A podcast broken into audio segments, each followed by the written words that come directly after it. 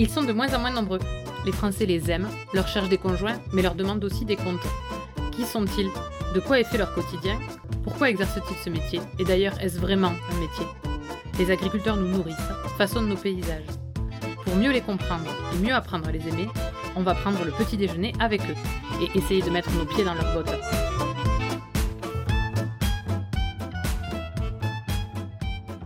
Cela faisait longtemps que je voulais déjeuner avec Dominique. Il était déjà dans la première liste d'agriculteurs auxquels j'ai pensé pour dans leurs bottes. Les agendas chargés et nos disponibilités ont fait que j'ai dû attendre ce mois de février pour enfin aller poser mon micro chez lui. Dominique vit et travaille sur le plateau de Sénergue. Ce n'est pas encore tout à fait le Nord Aveyron, mais on comprend vite qu'ici, on est en zone montagne. Sa ferme est posée sur le bord d'un plateau offrant un panorama sur la vallée du Lot et les contreforts de la Viadène. Ce qui m'intéressait chez Dominique, ce n'est pas que son exploitation agricole, mais son parcours. Cet éleveur de bovins viande a un virus, celui de la curiosité. Depuis toujours, il veut comprendre, savoir. Comme remède à cette maladie inoffensive, Dominique a trouvé le syndicalisme. Parce qu'un métier, ça se défend, dit-il. Avec 30 ans de recul, il analyse l'engagement et ses rouages avec finesse et nuance. Avoir toujours ses vaches et son bout d'Aveyron dans un coin de son esprit lui permet de ne jamais être déconnecté de ce qu'il défend. Ce matin-là, nous avons un peu moins parlé de production, mais surtout de conviction, de sens et d'activité essentielle. Allez, on essaie ses bottes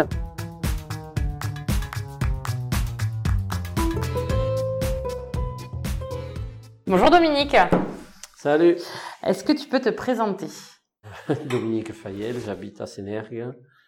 Je suis éleveur sur une exploitation de 70 hectares avec une ouais, 55 vaches limousines. Je fais des broutards pour partie et des génisses euh, grasses euh, pour une autre. Voilà. Ok. Tu dirais que tu es quel agriculteur? Quel agriculteur?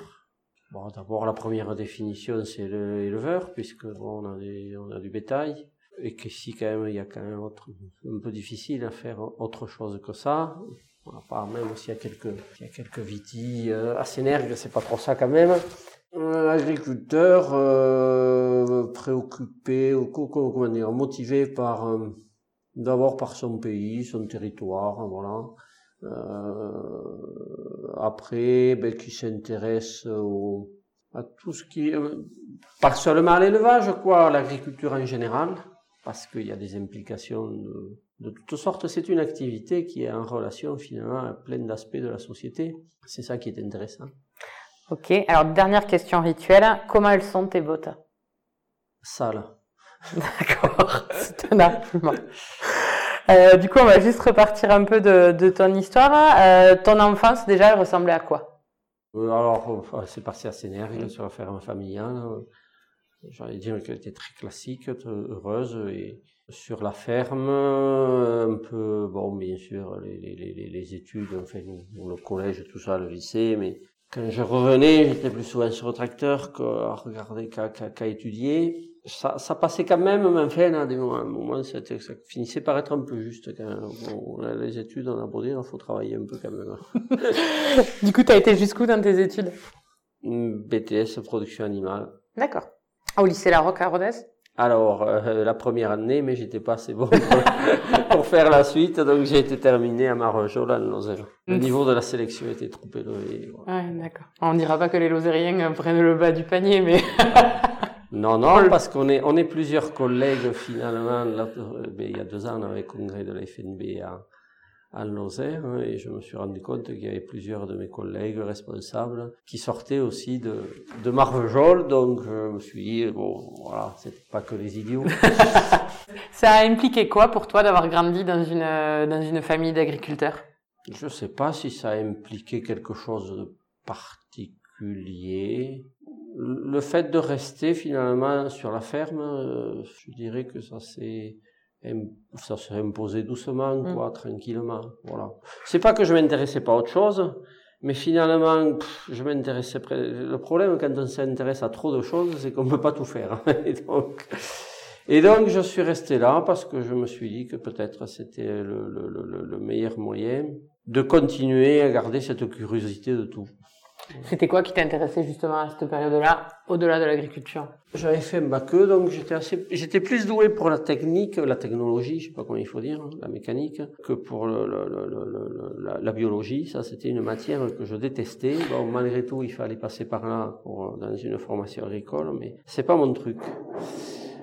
Les langues me déplaisaient pas non plus. Mais enfin, tout ça était finalement, je, je, je m'intéressais à plein de sujets finalement très hétéroclites entre eux. Il n'y avait pas de cohérence. Finalement, la, la, la, meilleure façon de garder un fil et une cohérence, c'était, c'était de faire agriculteur. Est-ce que euh, il y a eu un moment où euh, tu as dû te poser la question de savoir si tu reprenais la ferme familiale euh, ou aller t'installer ailleurs, ou est-ce que ça a toujours été naturel que tu restes sur cette ferme-là et finalement cette discussion-là, là...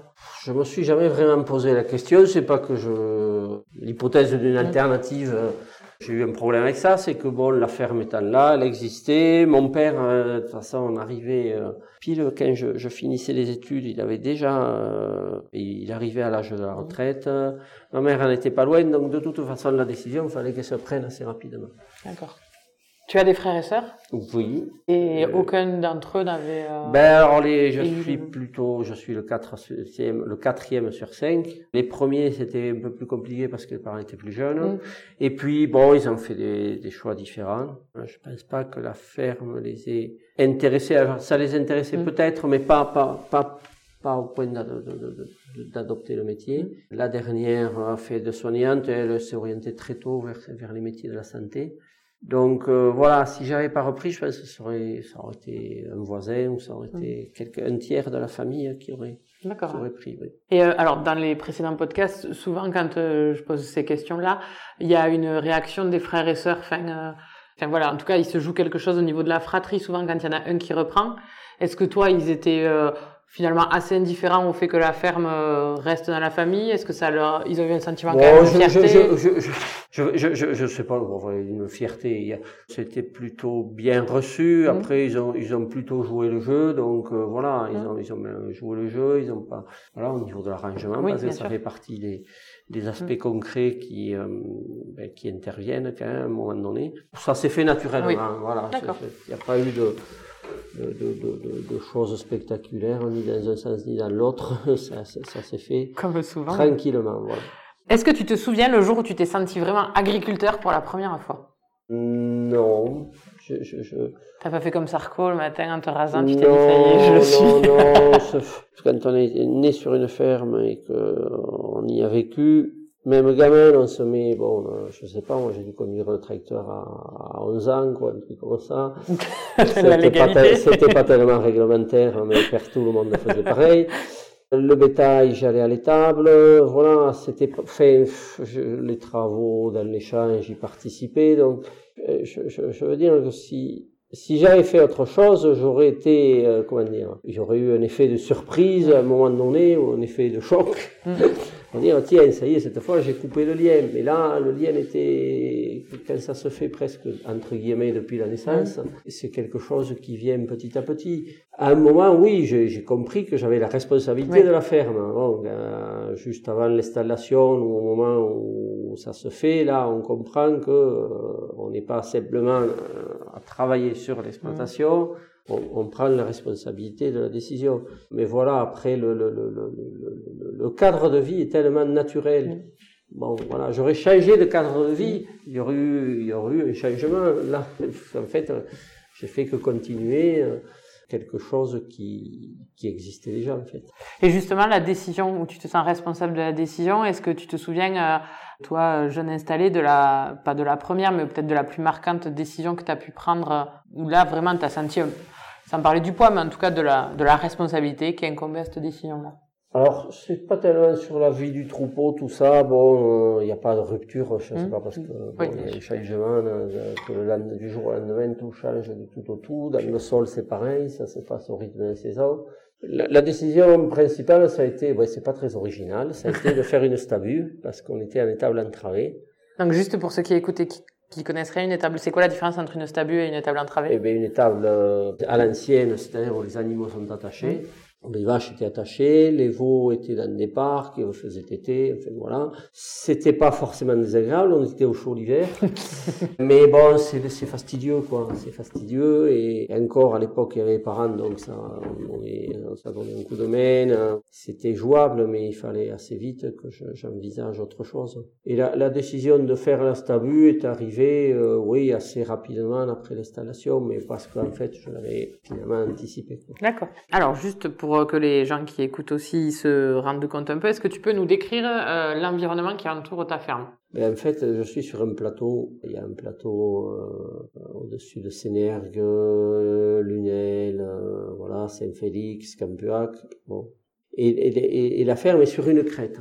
On a un joli point de vue. Une partie des terres sont du coup sur le versant qui, après, bon, il y a un versant mm. et là ça penche, donc je suis en haut de la pente, donc ça penche pas trop, et puis une partie des terres sur le plateau. C'est plutôt un paysage de, oui, assez ouvert, donc mm. en fond de vallée, et un paysage entre guillemets de bocage, puisque bon, c'est plutôt des, des petites parcelles avec des, partout des arbres, des bois, enfin voilà quoi. C'est, ceux qui, ceux qui passent trouvent ça joli. Nous, comme on y est dedans tous les jours, on s'en rend moins compte. Oui, mais comme c'est Aveyronais, ça doit être très beau.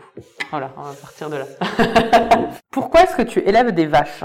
Alors, on a beau se dire qu'on va changer plein de choses et faire mieux que les autres, bon, quand on se trouve euh, devant la réalité, les, les, les alternatives sont pas quand même si nombreuses que ça. On peut penser aux escargots, aux vers de terre, ou je sais pas quoi, mais enfin bon, c'est. J'ai pas un tempérament aventureux, c'est-à-dire je partirai pas euh, tête baissée dans un truc que je connais pas.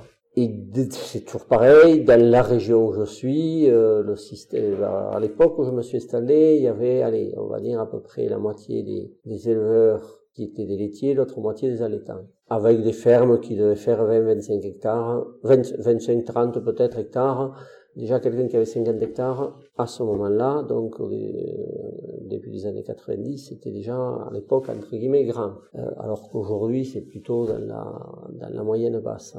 Euh, donc c'était c'était très largement dominante bovine. Il y avait quelques ovins, mais c'était très minoritaire. Euh, J'avais fait des stages euh, chez des éleveurs bovins, mais plus en Roquefort. Donc on n'est pas dans la zone Roquefort mmh. déjà. Le lait à l'époque, il y avait déjà les quotas. Ouais. Donc euh, le troupeau viande existait déjà sur la ferme, même s'il n'était pas complètement de race pure. Il y avait déjà quelques limousines, mais c'était encore beaucoup des croisés. Donc euh, ouais, j'ai fait le choix. Puis bon, les bâtiments, tout était, enfin, c'était des étables, hein, même si j'avais envie de faire une nouvelle stabu, telle que le, le, le, la ferme existait, elle était adaptée au bovin et pas, et pas forcément autre chose. Alors oui, c'est pas très créatif, mais, euh, mais, en même temps, l'agriculture doit composer avec le sol, avec, euh, avec un certain nombre d'éléments en place, y compris des éléments de type commerciaux et autres. Quoi, voilà. Euh, tu l'as dit un, peu en intro, euh, donc tu es un agriculteur qui, en plus d'être agriculteur, est engagé. Tu as, tu as eu, tu auras, on ne sait pas, des responsabilités à différentes échelles. Comment tu l'expliques euh, déjà à la base ce besoin de t'engager? J'ai parlé, je crois, à un moment donné, de curiosité. Et je, je pense que c'est que ça. Ça aurait peut-être pu être autre chose que de l'engagement syndical. Je me voyais pas quand même rester euh, bon, la, la, la, vie en élevage, et malgré tout, il y a quand même une astreinte mm. par rapport aux animaux. Euh, surtout qu'à l'époque, euh, euh, c'était beaucoup plus manuel que ça ne l'est aujourd'hui. Et donc voilà, il y, a, il y, avait cette astreinte. Donc j'ai prouvé le besoin de, de, bon, de, de, de, sortir un peu de ce cadre. Non pas qu'il me plaisait pas, mais ça peut être étouffant quand on y reste 100% du temps. Donc voilà, le hasard a fait que je, me suis retrouvé dans l'équipe locale de la Fédé et que de fil en aiguille, ça, ça, mais ça assez naturellement, euh, voilà, il y avait besoin d'un canton viande, donc je me suis retrouvé euh, à la section bovine. Et ça s'est un peu enclenché comme ça, euh, je dirais, euh, voilà, le hasard des, des, des rencontres, de, de, sollicitations, et puis, et puis, et puis, et puis roule, quoi. Et est-ce que tu dirais que ça a permis d'assouvir ton, en partie peut-être ta curiosité, tout cet engagement-là? Alors, peut-être pas complètement, mais ça y a contribué. À travers un engagement, il y a évidemment la responsabilité directe qu'on exerce, et puis il y a l'environnement. C'est tout ce qui peut tourner autour de l'agriculture, et il y a, et il y a des implications qui sont nombreuses. D'abord, alors, dans le syndicalisme spécialisé, évidemment, on est dans, un, dans quelque chose qui est très, très axé dans un domaine particulier. Donc juste le syndicalisme spécialisé, c'est euh, les filières, en fait, ça va les être... filières, voilà, bon, mais... Euh, la FNSEA, le GIA, euh, et je, je, dirais le MEDEF aussi, mmh. c'est tout, tout, tout, tout, le syndicalisme d'entreprise. Il y a à la fois la représentation des territoires mmh. et il y a aussi la représentation mmh. des secteurs d'activité. Et quand on est dans un secteur d'activité, c'est c'est assez précis et ça peut paraître étroit, ça ça l'est pas complètement parce que c'est déjà une ouverture vers les autres métiers de la filière qu'on connaît pas forcément bien, euh, qu'on peut connaître mais qu'on connaît pas forcément bien si on est euh, juste sur sa ferme. Mmh. Euh, il y a ça, il y a les implications. Il y avait déjà la PAC. La PAC est sortie en 92, donc c'était au début de mon installation. La PAC sous sa forme actuelle. Mmh. Il y avait une politique agricole, mais sous, sous, des formes différentes. Ça ramène de suite à des aspects nationaux, euh, voire européens. Il y a, à travers le syndicalisme à vocation générale, quand on est élu sur sa commune, on est élu sur son canton. Euh, au bout de quelques années, je suis venu au Conseil de la Fédé. On mesure ensuite la dimension territoriale et les aspects qu'il peut y avoir euh, à la question du foncier, euh, à la question de l'aménagement du territoire, qui est quand même aussi un des déterminants de, l'agriculture. Je veux dire, on s'installe pas en agriculture juste seulement parce qu'il y a une très belle exploitation, ou parce qu'il y a une filière qui marcherait du feu de Dieu. Oui, ce serait trop simple. Et c'est des éléments qui évidemment contribuent, mais ça suffit pas. Il y a aussi tout le cadre de vie qui, qui, qui peut y faire. J'habite dans une commune qui fait partie un peu du rural, un peu reculé. Quoi. On n'est pas en, en, périphérie ou dans l'orbite d'une ville qui offre des possibilités, je dirais, à la famille, à d'autres personnes aussi de venir. C'est plus difficile aussi chez nous de trouver des salariés, par exemple, parce que, ben parce que faut venir de plus loin. Donc tous ces aspects euh, territoire et les liens qu'il peut y avoir avec d'autres acteurs du territoire, ça peut être le tourisme, j'habite sur Conques, bon voilà, il y a petite activité oui, touristique quand même. Petite. Quand je me suis installé, c'était deux mondes qui vivaient complètement à part. Il y avait d'un côté des gens qui vivaient du tourisme, la restauration, l'hôtellerie, etc. Et puis de l'autre côté, euh, les gens qui vivaient de l'agriculture. Et en plus, ça correspondait géographiquement à deux zones totalement différentes. Il y avait Conques, et vraiment, ça, ça, ça, le, le, le, la périphérie immédiate, j'allais pas dire la banlieue, mais ça, ça, serait, ça serait un peu, un peu excessif. Et la vallée, avec euh, les campings euh, le long du Dourdou, tout ça, ou dans la vallée du Lot, qui, qui était vraiment axé tourisme, et le, sur le plateau notamment, mais aussi d'autres zones de la vallée où il n'y avait que de l'agriculture. Et, et l'époque où je me suis installé, c'est le moment où ça, ça s'est un peu mixé, où des agriculteurs ont commencé à faire des gîtes, des chambres d'hôtes, où le chemin de Saint-Jacques euh, a peut-être pris un peu d'importance, je, je me rappelle plus exactement, mais il commençait à y avoir un peu plus de passages, donc euh, voilà, des structures d'accueil, d'échange, la question des, des, des, de l'accueil à la ferme, c'est arrivé à ce moment-là. Et donc, on a commencé un peu à, à jouer de la complémentarité mmh. entre les deux entre les deux activités. Moi, j'y ai pas vraiment pris part à titre personnel, mais euh, j'ai assisté à ça, à voir comment ça se passait. C'était assez intéressant. Et puis l'amélioration la, de l'habitat, je trouve, beaucoup. Les, les, villages se sont beaucoup aménagés. C'était peut-être les aides européennes. On a des fois, quelquefois, critiqué un peu le pognon de dingue comme dirait l'autre, mis dans la fontaine du village, mais il n'empêche que quand on regarde, quand on traverse l'Aveyron aujourd'hui, c'est une observation que je faisais l'autre jour, et qu'on voit au bout de 20, 30 ans d'efforts, comment les, nos petites municipalités mmh. ont fait pour aménager euh, ben, les, les, les, cœurs de village, l'espace public, l'amélioration de l'habitat mmh. aussi. En Aveyron, c'est quelque chose qui, qui frappe surtout quand on vient de l'extérieur nous, ça nous paraissait, euh, bon, voilà, un peu aller de soi, mais j'ai entendu beaucoup de gens venant de l'extérieur en disant quand même, vous avez un bel habitat, et, et alors non seulement bien entretenu, mais bien rénové. Voilà, je, je me suis installé au moment où tout ça se passait, mmh. et ça, c'est, voilà, c'était assez intéressant, et puis d'être en contact aussi avec des gens qui, qui vivaient cette petite révolution, mmh. parce que c'est pas non plus euh, oui, brutal. Tu t'es engagé au niveau syndical au début par un concours de circonstances, un peu? Oui, l'intérêt malgré tout, la conscience du fait que le mm. métier, ça doit être défendu. Mais c'était pas le seul motif, c'était l'autre motif, c'était c'était c'était d'ouvrir euh, du relationnel, des contacts euh, et voilà, d'ouvrir vers, vers, autre chose. Donc pourtant tu y es quand même resté au syndicat, tu mm. as grimpé les échelons. Mm. pourquoi à un moment c'est devenu aussi viscéral chez toi de défendre les agriculteurs? L'engagement, c'est un virus. Euh, c'est le moins de le dire. Et il n'y a pas, et voilà, il n'y avait pas, il y avait pas de vaccin. et non, mais voilà, oui, je pense qu'on se prend au jeu aussi. Il y a, il y a, il y a peut-être une affaire de tempérament, c'est-à-dire, entre guillemets, t'aimes pas lâcher l'affaire. D'envie de progresser aussi, tout simplement. C'est pas qu'une affaire d'ambition pour avoir tel ou tel poste, mais se dire, bon, euh, ça, ça, ça, j'ai vu ce que ça faisait, et puis de, de, de, découvrir. Mais je pense que la curiosité a été euh, aussi là, un moteur. Tiens, je vais faire autre chose, ou faire mmh. différemment, ou aller vers autre chose.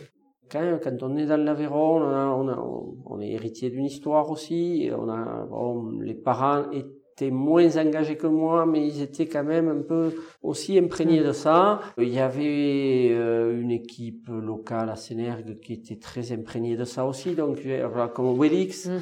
euh, je suis tombé dedans, et puis après on a du mal à s'en défaire. Et puis, et puis, euh, bon, au fur et à mesure que les choses se déroulent, ben, on continue. Voilà, on continue en, en essayant de, j'allais dire, varier les plaisirs. En tous les cas, de, de, de, de, passer des étapes et, et parfois d'opérer quelques, quelques évolutions. Voilà. Tu as été engagé au niveau départemental, au niveau national, tu as même eu des, des responsabilités, alors je sais pas trop comment on peut mhm. dire, mais ouais, des responsabilités européennes. Comment on fait justement quand on, on vient d'un milieu, d'un milieu hyper rural pour entrer dans des cercles de pouvoir où finalement les codes sont pas les mêmes? Alors cercle de pouvoir, j'irai pas jusque là parce que non, euh, j'ai pas approché euh, des cercles très hauts de mm. pouvoir. Bon, dans le syndicalisme, ça, il y a quand même, même, même dans des postes élevés de responsabilité, mm. il y a encore une culture paysanne quoi. Mm. On n'est pas dans le milieu de l'entreprise, euh, on n'est pas dans une ambiance ou un discours managérial.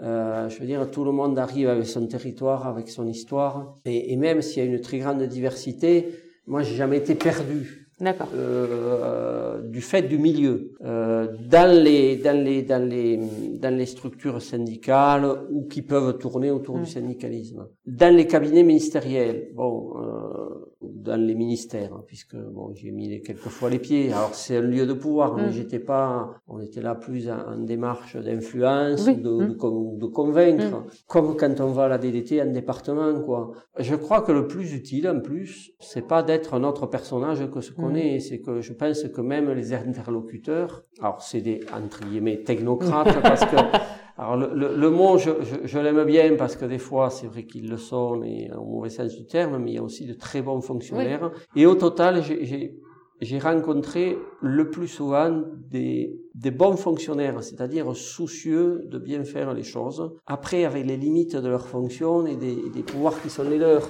Et justement, j'ai rencontré plutôt souvent, alors que ce soit même dans les, dans les milieux politiques, des gens qui sont en attente qu'on leur amène euh, ce que nous sommes. Pas, pas, pas, ils veulent pas un politique à des causes, à des fonctionnements, etc. Euh, s'il veut s'adresser à notre politique, il sait comment il faut faire. Et, et quand il s'adresse à un socio-professionnel, un responsable professionnel, il, il attend pas la même chose euh, que ce qu'il peut attendre d'un politique. Voilà. Donc, moi, je me suis jamais pris la tête avec ça. J'ai dit, tu vas compter en essayant d'être rigoureux. Mm. C'est-à-dire quand on défait un truc, on peut le faire en étant très euh, exubérant, en exagérant tout, à la marseillaise. euh, et ça marche pas bien. Bon, voilà, ça fait de l'effet peut-être, mais ça marche pas tellement sur le long terme. Je pense qu'on peut avoir de la conviction, du volontarisme. Il faut que les interlocuteurs ils sentent qu'on est de la, qu'on a des convictions et, et de la volonté pour faire aboutir parce que mmh. malgré tout, ça peut être plus ou moins feutré, mais il y a toujours un peu de rapport de force. Mmh. Donc la, la, la, la, volonté, la conviction, c'est quelque chose qui compte beaucoup. La volonté sur le court terme, sur le dossier qu'on traite, la conviction, c'est plus subtil, c'est-à-dire qu'il faut que les gens ils sentent qu'on a une ligne et qu'elle va au dossier, au-delà du dossier immédiat ou du sujet dont on leur parle. Et, et, je trouve que, alors c'est compliqué parfois de gérer une ligne, une ligne de conduite. Euh, ça peut être vécu comme contraignant. C'est plus facile de se laisser porter par le vent qui souffle d'un côté ou qui souffle de l'autre. Mais je, je trouve qu'au total, c'est, c'est, c'est quand on arrive à cette discipline-là, on porte les choses plus loin. Et, et au-delà d'un ou deux interlocuteurs, c'est quelque chose qui, qui dure plus longtemps.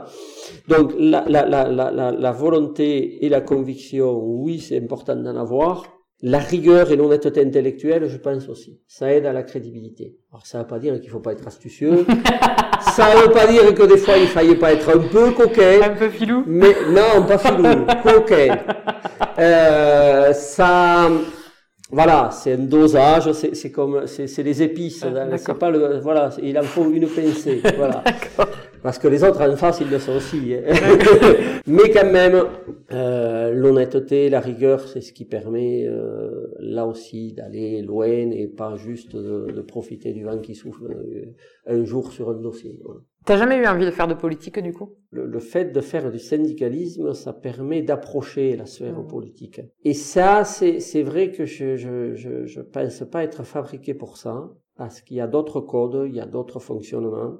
Il y a, il y, a, il y a un instinct du pouvoir que je n'ai pas. Mmh. Voilà. Il y a des gens, le jour où ils se lèvent, le matin, ils sont habités par le pouvoir. Euh, le pouvoir est un instinct.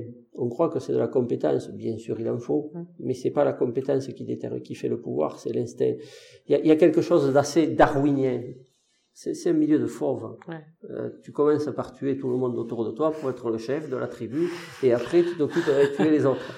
Alors, c'est une caricature un peu, un, un, peu forte du milieu politique, mais il y a de ça. C'est pas dans mon tempérament. Et voilà. Après, euh, il en faut, et puis j'ai pas de, je, je, je, dénigre pas parce que c'est nécessaire, mais c'est un mode de fonctionnement, malgré, ça peut exister dans le syndicalisme aussi, ce, ce type de fonctionnement, mm. mais malgré tout, il y a, il y a une éthique, il y a, il y a, il y a, il y a des règles, il y a une retenue, il y a malgré tout dans le syndicalisme le fait que ça se, peut se passer à la bonne franquette, et, et, et, et le, le, pouvoir pur et dur, c'est d'une violence euh, que moralement, je, enfin, je me sens pas capable, moi, de, de jouer sur, sur ce terrain-là. Voilà. Est-ce que finalement, par rapport à ce que tu disais avant, la différence, c'est pas cette ligne-là, toi, en tant que... Je, je sais pas, je pense qu'il y a, y a des politiques qui en ont une mmh. aussi, mais euh, il faut avoir vraiment l'esprit, quand on est syndicaliste, il faut vouloir se battre pour un sujet, pour, euh, pour une cause quand on fait de la politique, on se bat d'abord pour une place, pour être, pour, pour être en mesure ensuite d'imposer sa volonté. Et, et, et, et le, le, la, la, la, la, la bataille, la, la, la, elle est permanente. Ça peut arriver dans le syndicalisme, mais c'est pas, c'est pas le. Moi, le, le fond m'intéresse plus, c'est-à-dire que j'avais envie de porter dans le syndicalisme, en fonction des époques ou des idées, il peut y avoir selon le contexte, mais euh, porter quelque chose d'utile aux paysans. Voilà. La politique, c'est un peu autre chose. C'est un autre univers. Bon, voilà. Et je, je, je, je pense que c'est c'est pas le mien. Ok. Comment euh, comment tu fais quand euh, ben, tu n'es pas là parce que tu es euh, à Bruxelles, parce que tu es à Paris, parce que tu es une fois j'ai entendu dire que tu étais en Espagne, enfin parce que tu, tu bouges à cause de tes responsabilités. Comment tu fais pour que ton exploitation elle continue ah ben, c'est du remplacement, c'est service remplacement, c'est c'est quelqu'un qui habite localement. J'en ai, je suis à mon troisième, hein. donc c'était souvent des jeunes un peu en stand-by, en attendant de s'installer, mm. que les parents euh, ben, fassent la place, mm. tout simplement, et qui, fait, qui vivaient de, de, de, entre guillemets, de petits boulots à côté ou de travaux complémentaires. Je disais tout à l'heure, on est dans un coin un peu paumé, mm. donc c'est, c'est, c'est l'emploi, il n'y en a pas beaucoup, mais euh, les, les, les, les personnes non plus, il n'y en a plus beaucoup. Euh, je pense qu'il y a 20 ans, c'était plus facile à trouver, aujourd'hui c'est extrêmement difficile. Donc c'est des personnes qui vivent localement, souvent dans le milieu agricole, et qui, font, qui ont un emploi complémentaire, euh, qui font du remplacement en ferme ou qui font d'autres activités à côté. Il n'y a pas de recette miracle, donc euh, voilà, et ça suppose évidemment de faire confiance. Je suis toujours très bien tombé. Ça suppose de faire confiance parce que évidemment, par définition, en général, le remplaçant est là quand on n'y est pas, même si des fois, évidemment, ça peut se produire. Et ça veut dire aussi qu'on part des jours où il n'y a personne qui vient. Moi, enfin, il n'y a personne. Moi, ça m'arrive qu'il y ait quelqu'un le matin et le soir, mon remplaçant pour, pour les animaux, ça c'est inévitable. Euh, mais parfois pas dans la journée. Parfois, d'autres moments, on sera deux sur, la, sur le. Alors ça tombe bien parce qu'il y a des fois des travaux, il faut être deux, mmh. donc euh, voilà, ça suppose de jongler un peu. C'est jamais complètement confortable. Euh, faut accepter l'idée que sur la ferme, il y aura quelques imperfections parce que quand on est souvent dehors, il y a toujours des des petits trucs qui restent un peu derrière. Il faut se méfier de ce piège-là, les petits détails au début, on dit, bon, mais tant que le principal se fait, ça va. Sauf qu'au bout d'un moment, les, les, les, petites choses se cumulent et ça peut faire, euh, finalement, provoquer un gros retard sur la ferme. Donc, c'est là où il faut quand même mesurer, de pas aller trop loin et de bien mesurer l'effort qu'on fait. Et c'est pour ça, moi, que depuis, allez, quelques années, je suis plutôt en, alors je dirais pas en retrait, mais euh, moins engagé qu'avant, même si je garde des engagements. Ouais. Tu as décidé de choisir plus tes engagements pour être aussi faut, sur ta ferme. Faut, faut, faut, faut gérer la question de l'exploitation. Soit on trouve vraiment une solution qui permet à un certain degré de responsabilité dans l'engagement. Il faut que la ferme tourne, qu'on y soit ou qu'on n'y soit pas. Mm. C'est comme ça qu'il faut le définir. Ça demande une telle disponibilité que, voilà. Et ça, moi, euh, il est arrivé un moment où c'était pas possible. C'est-à-dire que, bon, euh, alors parfois, certains y arrivent plus facilement en état associé, mais encore mmh. faut-il que les associés, ils, ils acceptent euh, ce manège un peu mmh. particulier. Donc c'est simple pour personne. Euh, la question de comment je gère l'engagement et la ferme est un arbitrage permanent. Parfois, on a une solution qui peut apparaître comme à peu près installée, qui peut durer un peu. Parfois, on, on, on a des solutions qui peuvent apparaître plus précaires, mais en tous les cas, c'est un arbitrage qu'on est amené à faire en quasi permanence.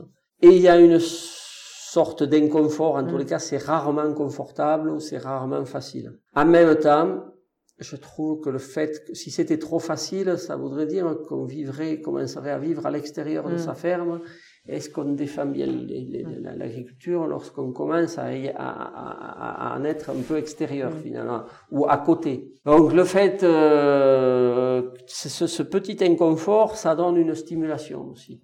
Ouais, finalement, le fait de rester dans une situation où tu as la tête à deux endroits en même temps, ça te permet d'être sûr de pas oublier l'endroit que tu es censé défendre. Il y a ça et c'est compliqué, ça peut être déstabilisant.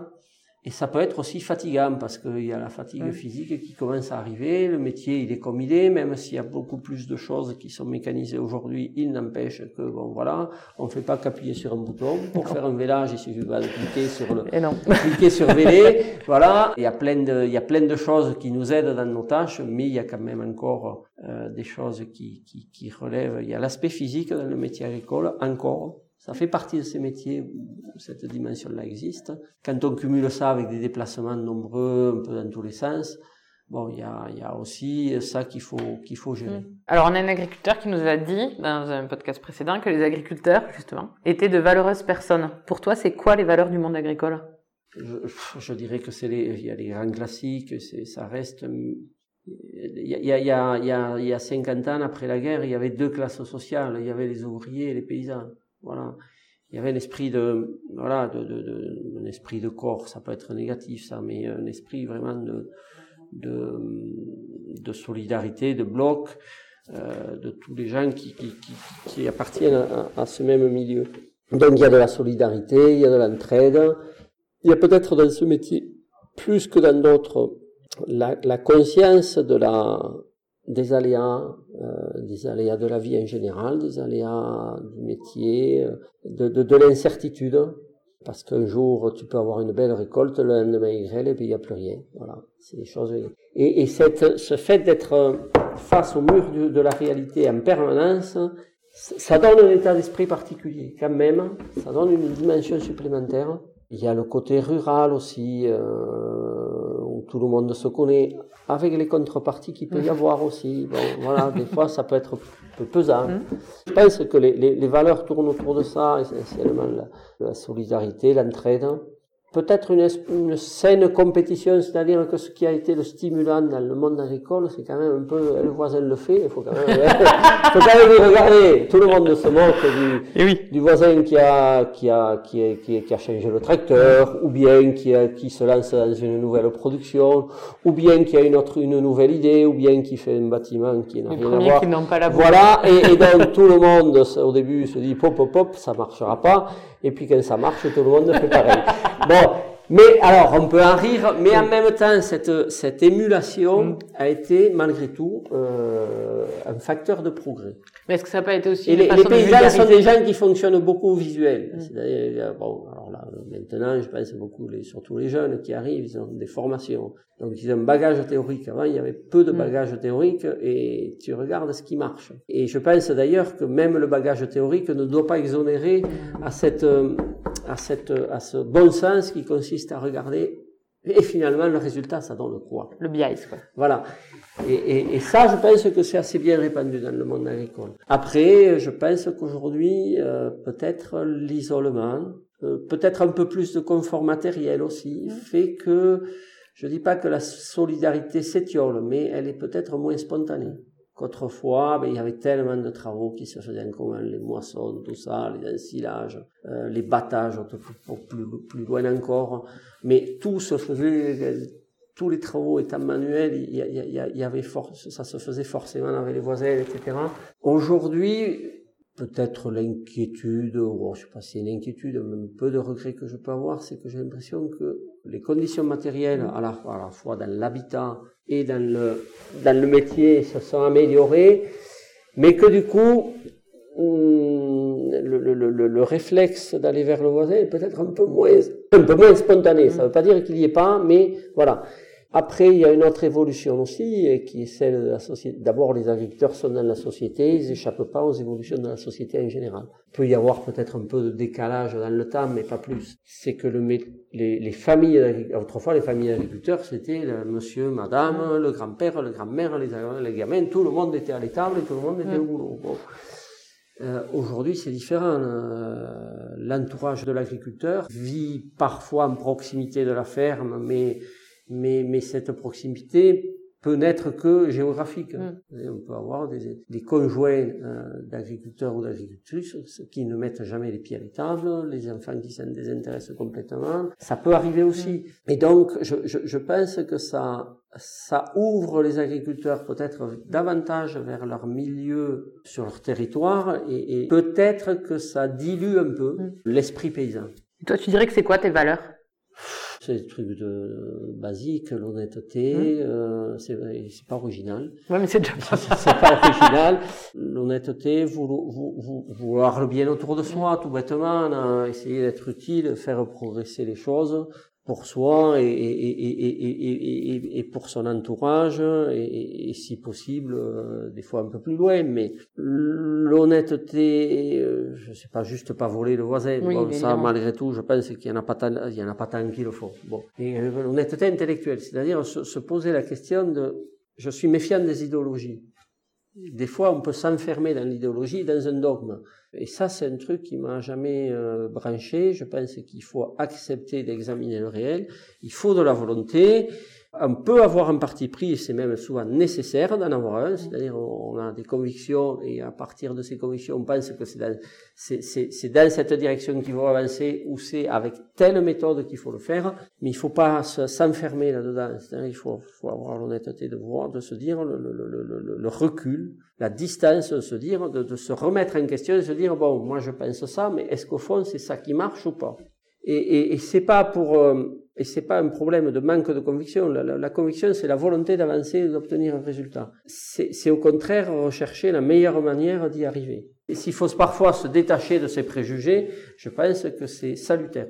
Donc la valeur, les valeurs, c'est ça, c'est quand même euh, participer à l'échelle où on est, euh, à, à, améliorer les choses, les conditions de vie euh, autour de soi, être un contributeur positif. Voilà, essayer de faire ça quand tu jetteras un regard euh, dans le rétroviseur de, de toutes ces années où tu as été agriculteur et engagé, c'est quoi que tu retiendras? Enfin, quelle image il te restera? La première qui viendra, ce sera quoi? Je pense que la fonction qui m'aura le plus marqué, Je ne sais pas si j'ai une image en particulier, mais la fonction qui peut-être qui m'a plus marqué, ça aurait été président de Fédé. Parce que, alors, bon, la responsabilité de tout un territoire, mais malgré tout, on reste en lien et en contact direct avec les gens qu'on représente. Ça donne une, une densité et une intensité particulière à cette fonction. L'image forte sera peut-être des actions. Alors j'en ai pas une en particulier, mais des, des, des, des, actions où on a vraiment senti les, les paysans vibrer. C'est-à-dire qu'on sentait que tout le monde était mobilisé, que tout le monde, enfin tout le monde, tout ce qui participait aux actions, même au-delà des actions, qui avait vraiment dans le, chez les paysans dans leur ensemble un accord large dans l'objectif qu'on poursuivait et un accord large sur la méthode qu'on employait. Et il y a eu des moments forts, je pense, sur euh, bon, la manif de Clermont en, en 2008 ou 9, je sais plus, ou 10, je sais d'ailleurs plus l'année, mais euh, ça, ça a été un moment fort. Le dimanche des Terres de France en 91, c'est déjà j'étais. Tu y étais J'étais nouveau, oui. Oh euh, et ça, c'était, ça, c'est, ça, c'est un truc peut-être qui m'a marqué, et qui a peut-être conditionné le reste. C'est-à-dire, là, c'est là où j'ai chopé le virus. c'était le cluster. Ah, c'était, c'était un gros cluster en effet. Je, je soupçonne, ça, je peux pas l'affirmer, mais je, je, je pense que ça a dû voilà, ça a dû y faire. Clairement, euh, peut-être des, des, actions dans le département autour des zones vulnérables ou des, des zones, zones défavorisées, zones de, zones montagne, où il y a eu quelques moments intenses, je pense sur la place d'armes là. Euh, voilà, il y, a quelques moments forts comme ça qui, qui, qui, qui étaient marqués d'une émotion particulière. Ouais, c'est peut-être ça qui restera en premier. Ok. Tu fais quoi le dimanche après-midi? Alors, soit c'est balade ça c'est boulot. Un truc que je j'aime pas faire ni le dimanche ni les autres jours, c'est le papier. J'essaye de faire ça le dimanche matin, mais ça c'est le truc, ça c'est la puanteur pour moi. J'ai tendance à retarder, et plus on retarde, évidemment, plus il y en a. Bon, bref, voilà. Donc il y a l'administratif qui est pour moi une vraie euh, c'est un calvaire. Bon, et alors j'essaye de, de pas faire ça le dimanche après-midi. Non, le dimanche après-midi, soit voilà, c'est on sort du cadre et on passe, voilà, on change d'ambiance. Soit c'est boulot parce qu'il faut rattraper des mm. fois des choses qui se sont pas faites à la semaine. Ok. Quel est le dernier livre que tu as lu? Alors c'est le, je suis en train. C'est une BD. Ça, ça me représente assez bien parce que c'est vrai que j'aime pas trop infliger des choses lourdes. et une BD, ça reste léger.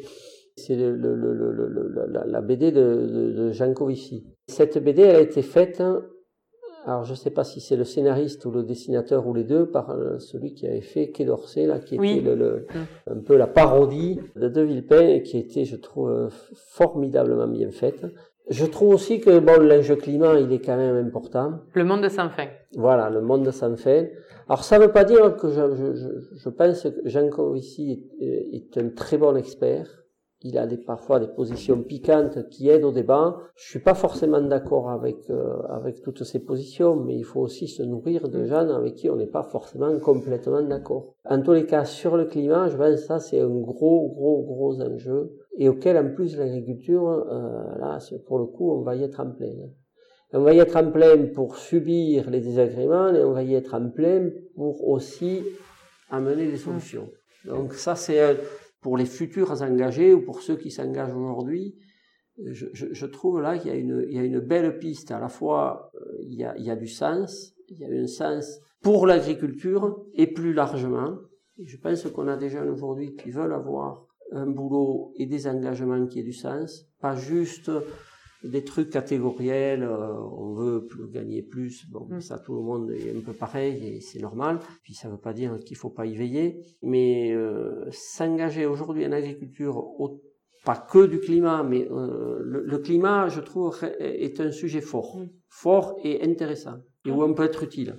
Ok. C'est quoi la dernière chose que tu as acheté pour ton métier? Je pense malheureusement que ça doit être un médicament ou un traitement. C'est un vaccin ou, euh, ou des minéraux qu'on fait par la bouche. là. C'est ça que j'ai dû acheter en dernier. La dernière recherche Google que tu as faite C'est en lien avec l'agriculture et avec la, les, les, événements actuels là sur l'Ukraine. Le matin, en se levant, bon, on écoute les actus. Alors c'était sur BFM, et c'est le problème des chaînes Mm. très généralistes et les chaînes d'info, c'est que c'est quand même un peu superficiel. Et ils ont dit une, une espèce de connerie qui m'a agacé. non, en gros, il allait manquer de blé. euh, La, la France allait manquer de blé parce que le- la, la- la Russie et l'Ukraine Mm. sont deux gros producteurs. Bon. Alors, ça a un impact évidemment Mm. euh, sur le, le- le marché des céréales, mais c'est pas ça qui va faire qu'on va manquer de blé en France, puisque on en produit euh, déjà, on est un des plus gros producteurs en Europe et qu'on en exporte. Mm. Donc oui, il y aura des conséquences, mais euh, j'ai été vérifier un truc sur Google sur les marchés. Alors je sais pas si c'était Google ou sur Oui. quoi, mais mais sur internet j'ai été chercher une information sur les marchés euh, russes ou je sais pas quoi pour vérifier. Ben, J'avais l'intuition euh, que, que que la journaliste avait dit une, une connerie et je voulais vérifier, voilà, Euh, parce que on n'a pas forcément le souvenir. En plus, euh, le marché céréales, c'est pas une spécialité, même si on en entend parler, c'est pas c'est pas la mienne. Et je voulais vérifier un élément là-dessus. Et je trouve dommage, c'est c'est révélateur d'ailleurs que cette petite anecdote d'une journaliste ou d'un journaliste qui a dit non pas une contre-vérité mais une grosse inexactitude.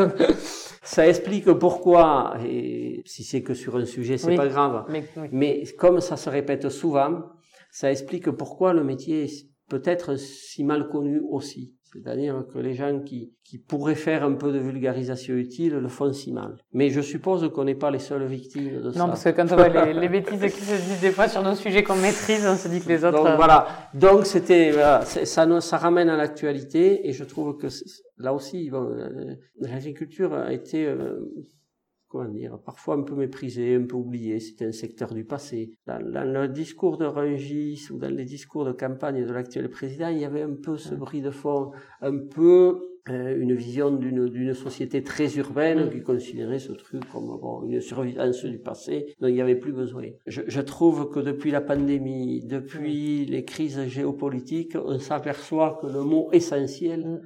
Ou activité hein. essentielle veut dire quelque chose à nouveau et, et, et là il y a matière, je trouve aussi, à, à des gens qui veulent s'engager à faire des choses utiles. Voilà. Est-ce que tu es fier aujourd'hui? Je, j'ai pas ce truc de, de la fierté, euh, de dire voilà, j'ai fait des choses euh, qui ont servi, j'ai fait aussi des trucs qui ont planté. Au bout du compte, je me dis, j'ai, la fierté, le, le mot est un peu fort, en tous les cas, la satisfaction, c'est de se dire que chaque fois qu'on a fait quelque chose, j'ai, essayé de faire en sorte que ce soit utile, utile, utile aux gens qui nous mandatent, c'est-à-dire les paysans du département. Voilà, et, et c'est, c'est, et des fois ça a très bien marché, des fois ça a bien marché, des fois ça a un peu moins bien marché. Et à la fin, tu prends tout ce qu'il y a et tu te dis que de toute façon, ça peut pas être parfait. Et alors, pour finir, tu nous as dit qu'elles étaient sales, mais comment tu t'y sens dans tes bottes? Et, et je, je, c'est le problème, c'est que j'ai pas, je, je, je, je m'imagine pas dans un autre truc que des bottes, parce que de toute façon, dans une ferme, voilà, bon, la cour de la ferme, elle n'est pas carrelée. Les bottes, c'est, c'est, c'est, c'est, c'est le boulot, forcément. Euh, je m'y sens bien parce que on a la chance de faire un métier où, où malgré tout, on se dirige soi-même, on a, on, c'est les impératifs, c'est pas qu'il n'y ait pas d'impératifs, Mm. il y en a, mais on, on- on choisit de les organiser comme on veut ce qui est une chance considérable que beaucoup ne mesurent pas. Après, à la fin de la journée, elles sont lourdes.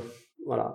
Quand on approche de, de, la, de, so- de la soixantaine, on trouve que putain, ça, ça- les jambes sont lourdes. Si on a fait vraiment toute une journée de boulot physique, oui. Ça, voilà, donc on est content de rentrer à la maison aussi. Ok, merci Dominique. Et bien voilà. On peut être venu naturellement à l'agriculture, mais avoir su tout de suite qu'on ne serait pas heureux isolé sur sa ferme. On peut avoir occupé différents postes dans le syndicalisme agricole, mais refuser les dogmes et essayer de rester toujours ouvert d'esprit et honnête intellectuellement. On peut trouver que combiner le métier d'agriculteur et la responsabilité professionnelle est inconfortable, mais tirer de cet inconfort un moteur supplémentaire à la défense de ses idées. Enfin, on peut s'engager pour l'agriculture et les agriculteurs, mais que ces actions dépassent ce simple cadre et impactent la ruralité dans son ensemble. C'est ça, être agriculteur aujourd'hui. À bientôt, dans de nouvelles bottes. Vous avez aimé, n'hésitez pas à partager ce podcast ou à le noter avec 5 étoiles sur Apple Podcast. Laissez-nous un petit like ou un commentaire, nous serons infiniment heureux de vous lire. bientôt dans de nouvelles bottes.